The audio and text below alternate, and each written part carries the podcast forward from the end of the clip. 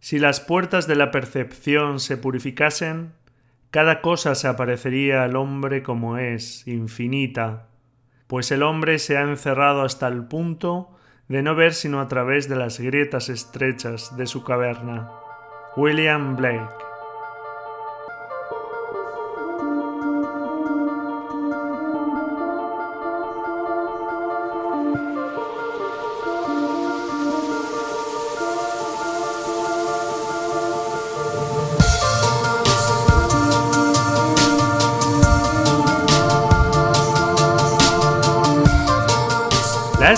Fotografía, episodio 157.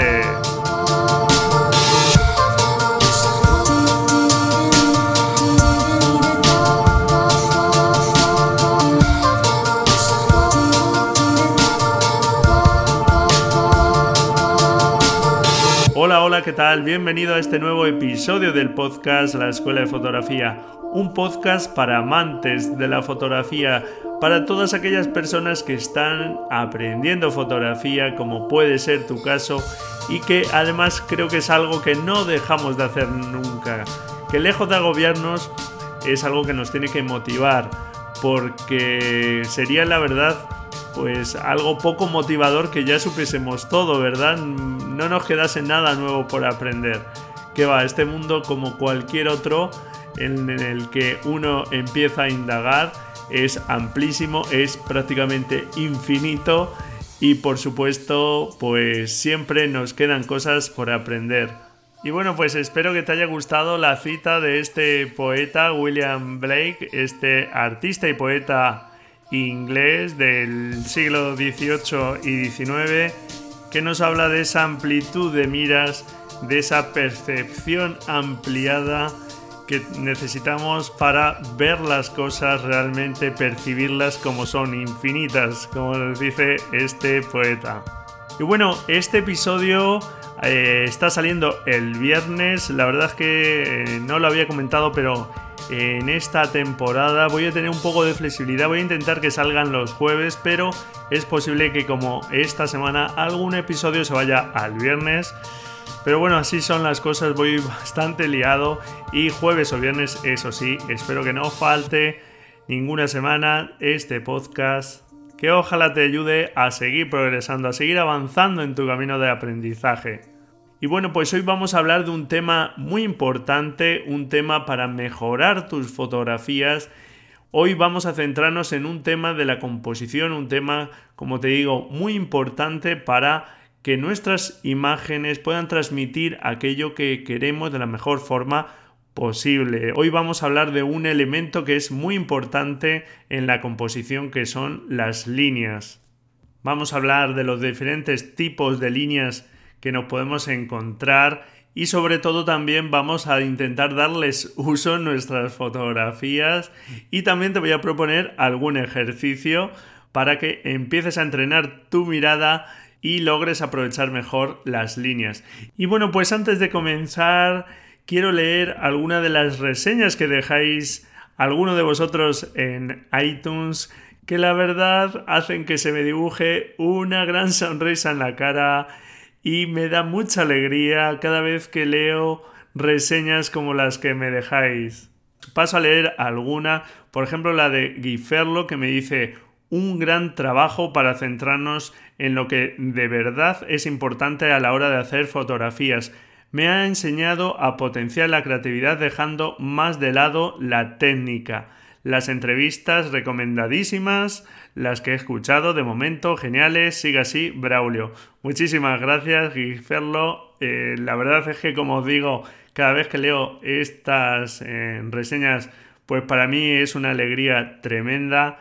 Liliana 3957 me dice, por más que escucho otros podcasts, termino llegando y quedándome acá. Felicidades por tu bonito trabajo, me acompaña en cada momento.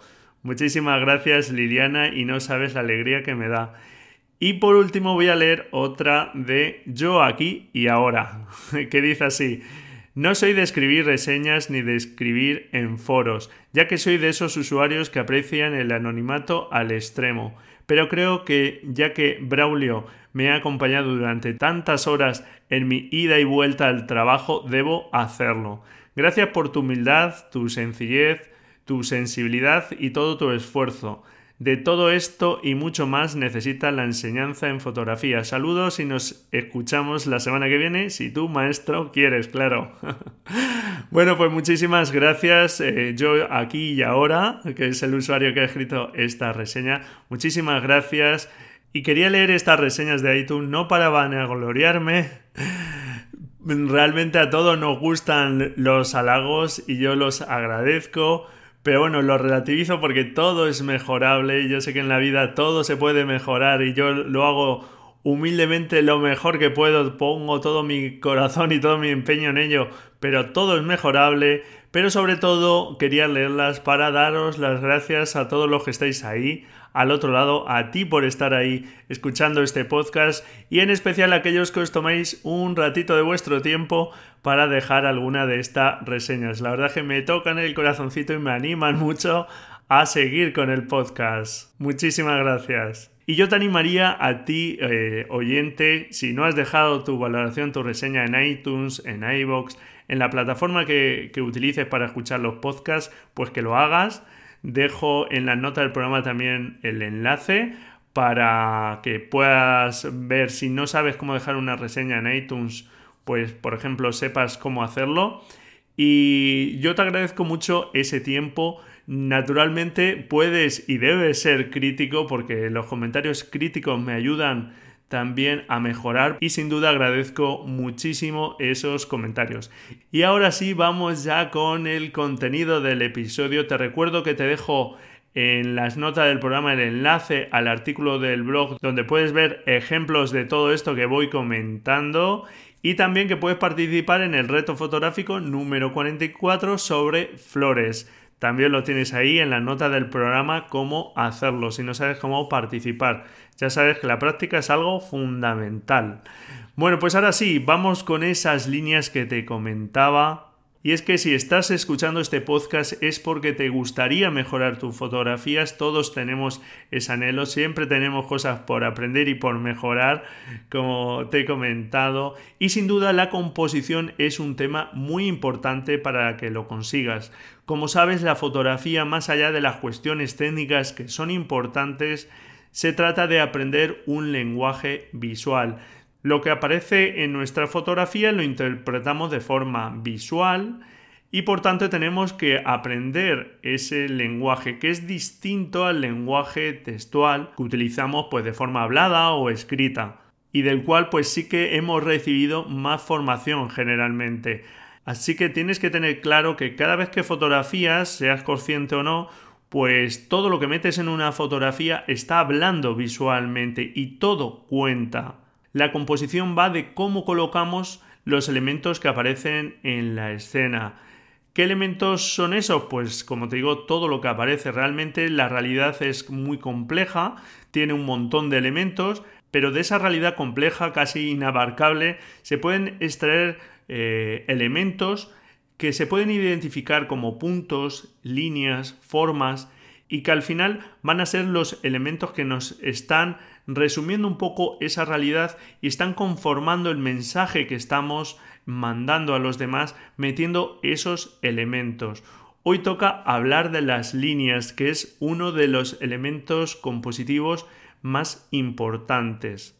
Y sin duda un punto clave en tu aprendizaje es que te des cuenta de que tú construyes las fotografías, como te estoy comentando. Realmente Tú no vas por ahí disparando al azar, no te encuentras las fotografías por ahí pululando y las atrapas con tu cámara, sino que eres tú el que construyes tus fotografías según tu propia mirada.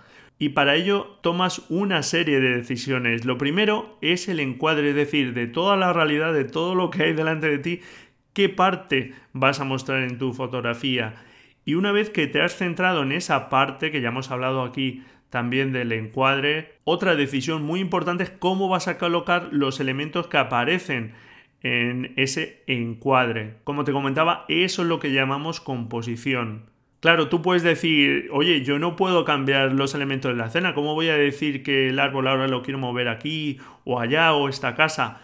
Está claro que tú muchas veces no puedes cambiar los elementos de la escena, pero tú sí que puedes moverte por la escena, puedes girar la cámara, puedes cambiar el punto de vista, y con esos cambios todo cambia, cambia la relación del primer plano con el fondo, cambian la relación de los elementos uno está más próximo a otro, etc.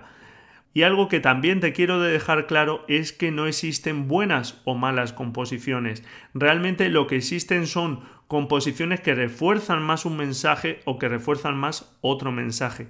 Si queremos transmitir determinada cosa, hay composiciones que nos van a ayudar más a ello y otras que nos van a ayudar menos. Colocar una persona en el centro de la imagen no es lo mismo que colocarla en un lado de la imagen.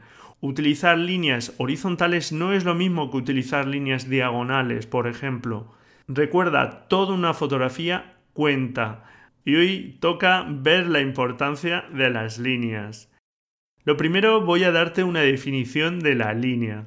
La línea es un punto que camina. Así es como el reconocido pintor alemán Paul Klee definía la línea y una definición más formal de la línea sería una sucesión infinita de puntos en el espacio tridimensional o en el plano. Sea como sea, está claro que las líneas transmiten una dirección y tienen energía, transmiten cierto dinamismo, pero claro, dependiendo de sus características, transmitirán unas cosas u otras. Por ejemplo, las líneas pueden ser rectas e inflexibles o ser curvas y más dinámicas, más flexibles, pueden ser delgadas y ligeras o gruesas y pesadas, y también pueden llevar distintas direcciones, lo que afecta muchísimo a lo que pueden transmitir. Pero sea como sea, lo que está claro es que la línea es un elemento visual con dirección que transmite movimiento, eh, movimiento distinto según qué tipo de línea, pero que sí que transmite un movimiento y que nos va a ayudar sobre todo a dirigir la mirada. ¿Y por qué decimos que transmite movimiento? Porque nuestro cerebro tiende a seguir las líneas, a continuarlas. Por lo tanto, es un recurso importante para dirigir la mirada por nuestra imagen. Realmente nos podemos encontrar con líneas abiertas o líneas cerradas que definen formas. Pero aquí nos vamos a centrar en las líneas abiertas, las líneas cerradas en las formas que pueden ser circulares, cuadrados, rectángulos, triángulos. Pues esas formas básicas ya las veremos en otro episodio y aquí nos vamos a centrar en las líneas abiertas.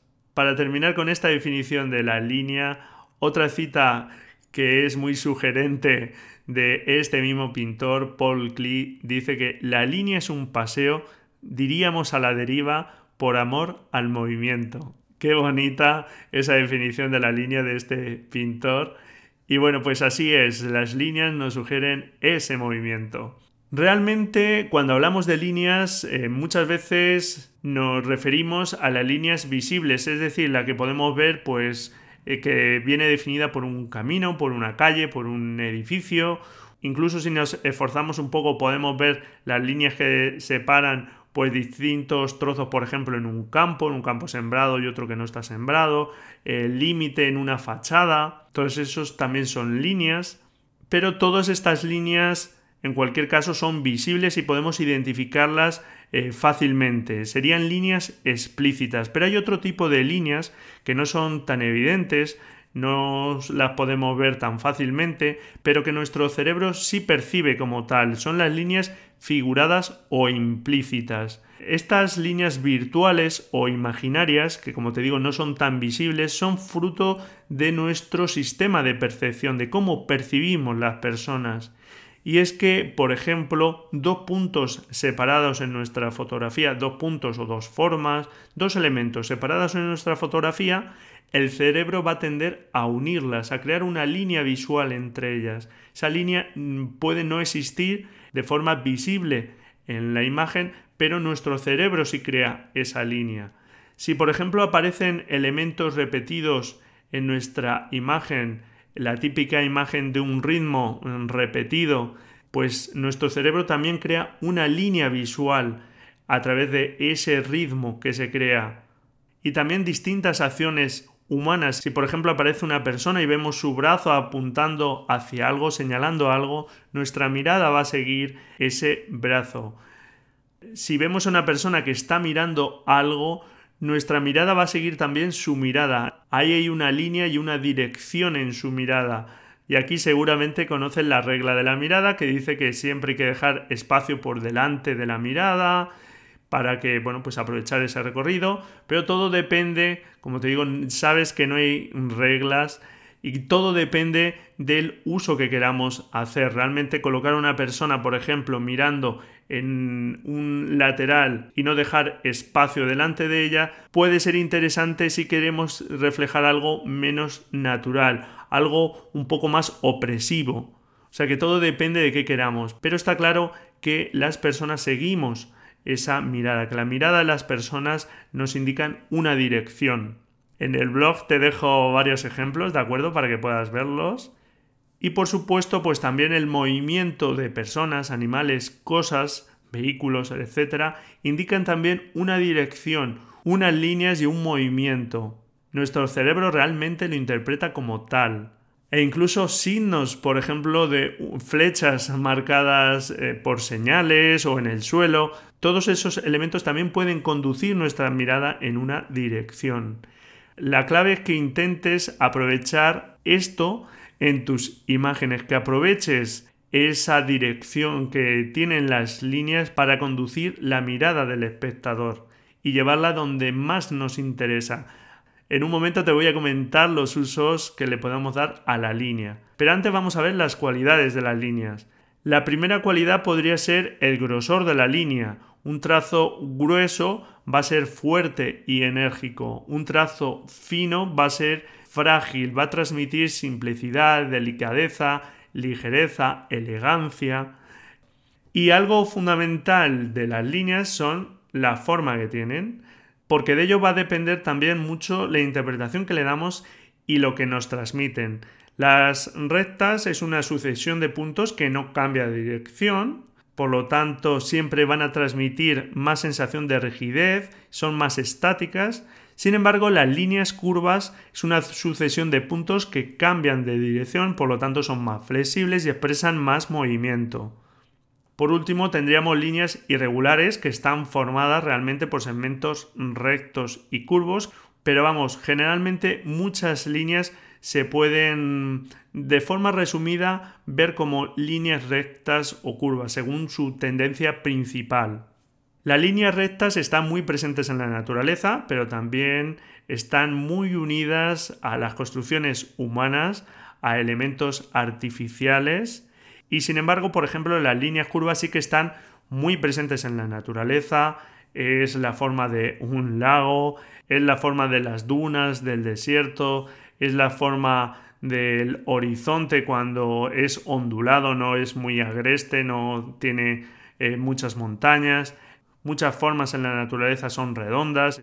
Y a modo de resumen podríamos decir que las líneas rectas transmiten sentimientos como quietud, firmeza, rigidez, y sin embargo las líneas curvas pues transmiten más movimiento y dinamismo, más suavidad, fluidez, también más cierta inestabilidad por esa eh, fluidez o ese movimiento que pueden tener.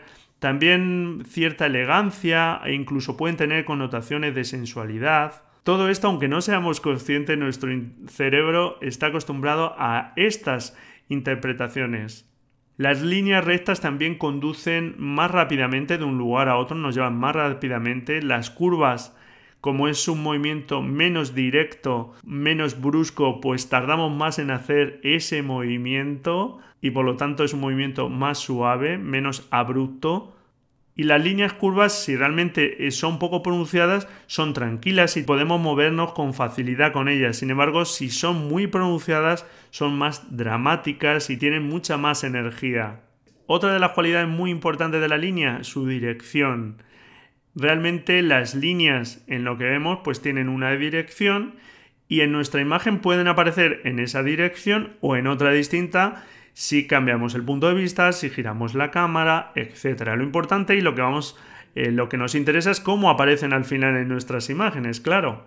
Nosotros vemos en un formato apaisado y las líneas horizontales para nosotros son líneas muy naturales, es nuestra forma de ver El suelo que pisamos pues es horizontal o suele serlo, la base de los edificios, etc.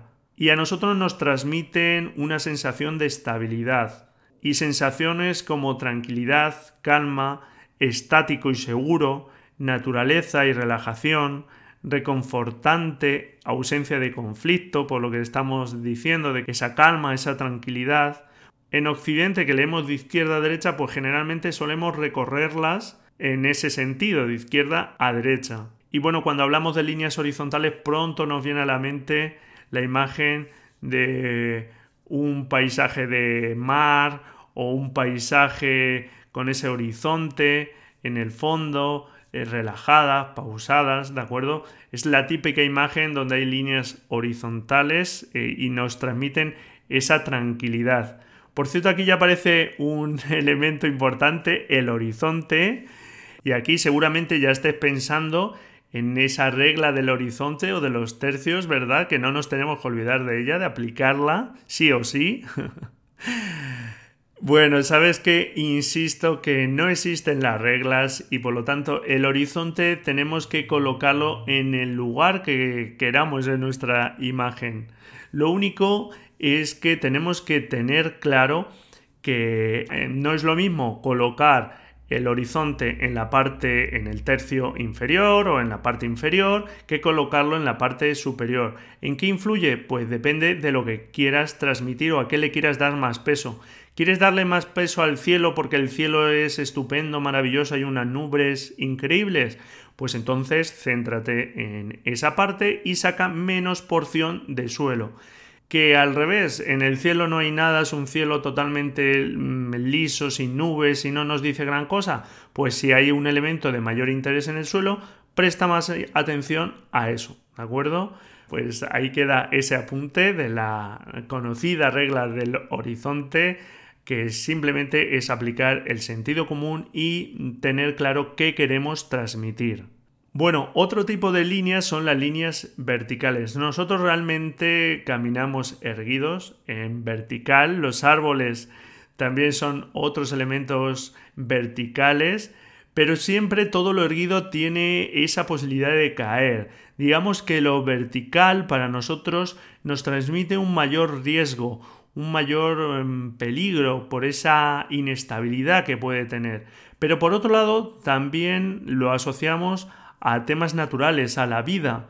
Las personas, como digo, pues caminamos de pie, representamos esa verticalidad, los árboles, las plantas, flores, aunque también pues nuestras edificaciones suelen ser verticales y en cualquier caso pues las líneas verticales son sinónimo de cuestiones como espiritualidad y elevación, fortaleza, crecimiento y energía, y tal como decíamos de las líneas horizontales que leíamos de izquierda a derecha, las líneas verticales solemos leerlas desde abajo hacia arriba.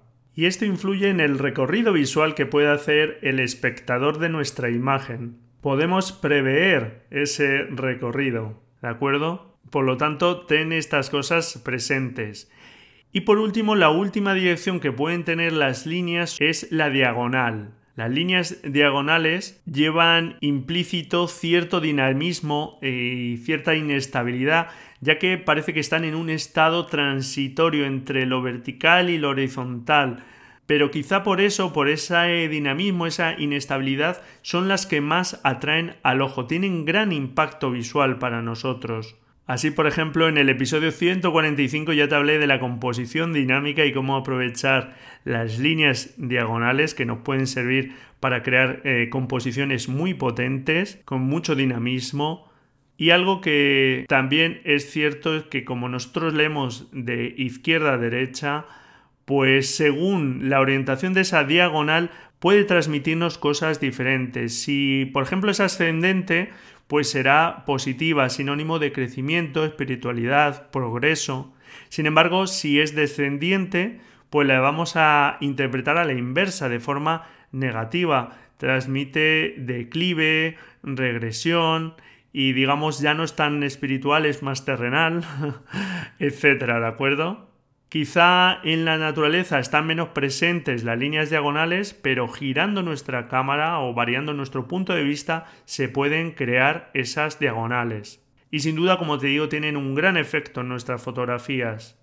Y antes de hablar de los usos que podemos darle a las líneas en nuestras imágenes, quiero comentarte otro efecto que pueden tener las líneas en nuestras fotografías, como es crear profundidad y perspectiva.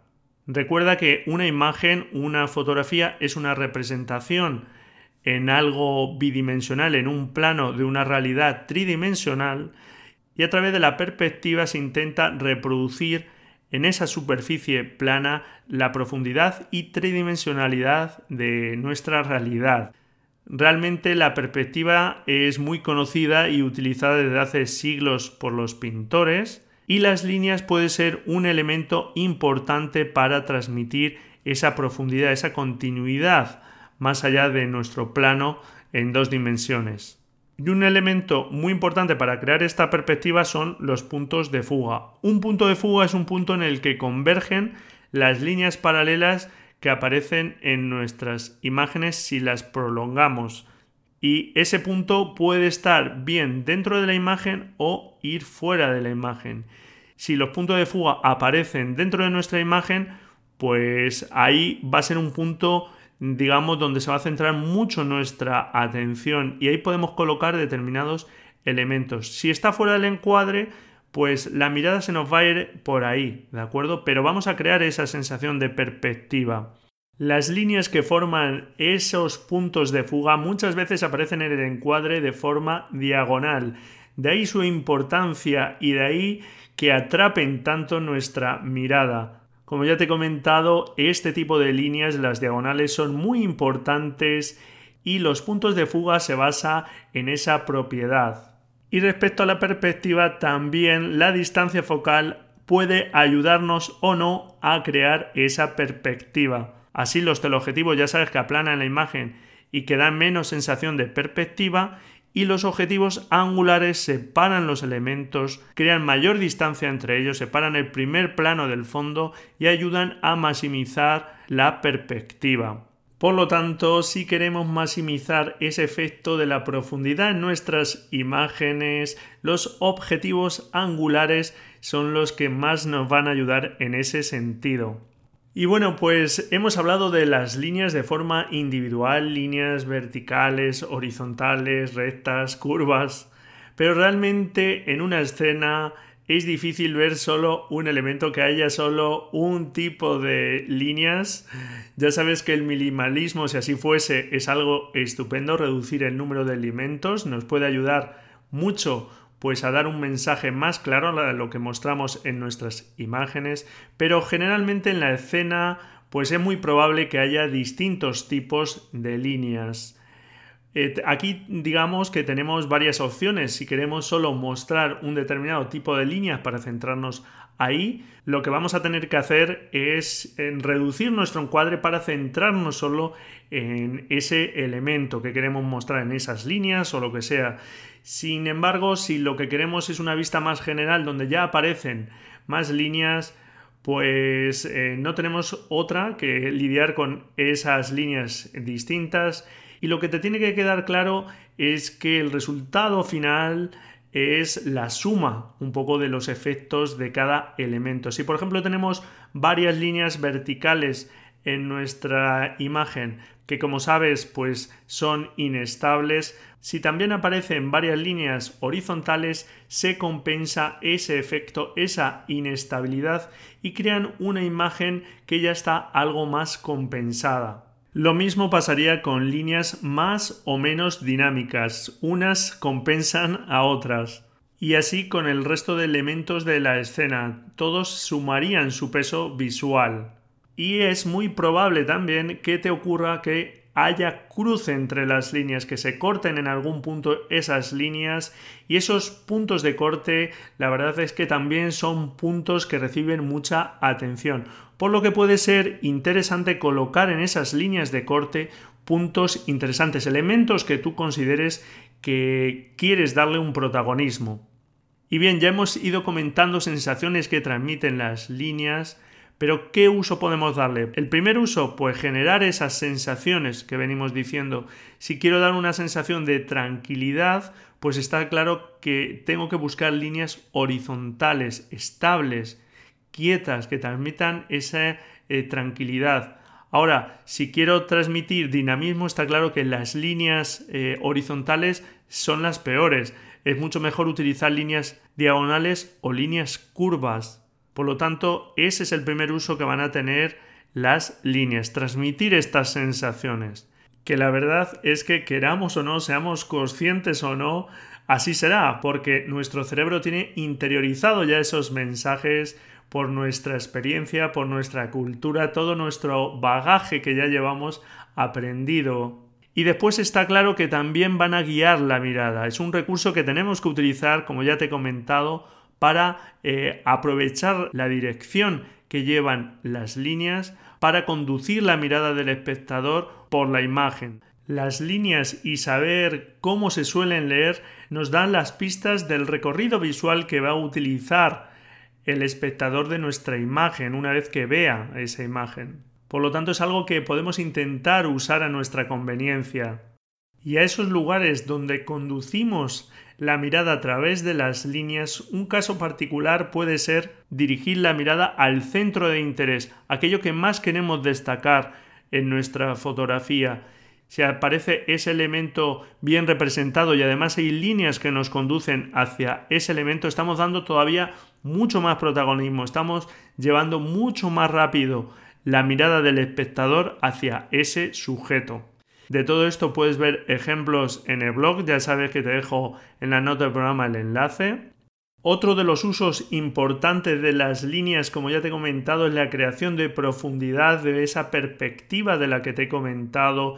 Y aquí, pues mostrar en nuestro encuadre esas líneas que continúan hacia el final de la escena o digamos que nos muestran pues esa perspectiva sin duda hará que hagamos un uso provechoso en ese sentido de las líneas mostrando por ejemplo un camino cómo se va estrechando cómo desaparece conforme se va alejando de la escena o las líneas de un edificio cómo se van alejando esas líneas creando esa perspectiva y van creando esa profundidad esa lejanía y el último uso que pueden tener las líneas es dividir el encuadre. Líneas horizontales o verticales pueden separarnos las distintas partes del encuadre y aparecer en ellas cosas diferentes. Las propias líneas del encuadre también son líneas que pueden afectar a las líneas que vemos. Por ejemplo, el encuadre vertical pues potencia las líneas verticales y un encuadre apaisado horizontal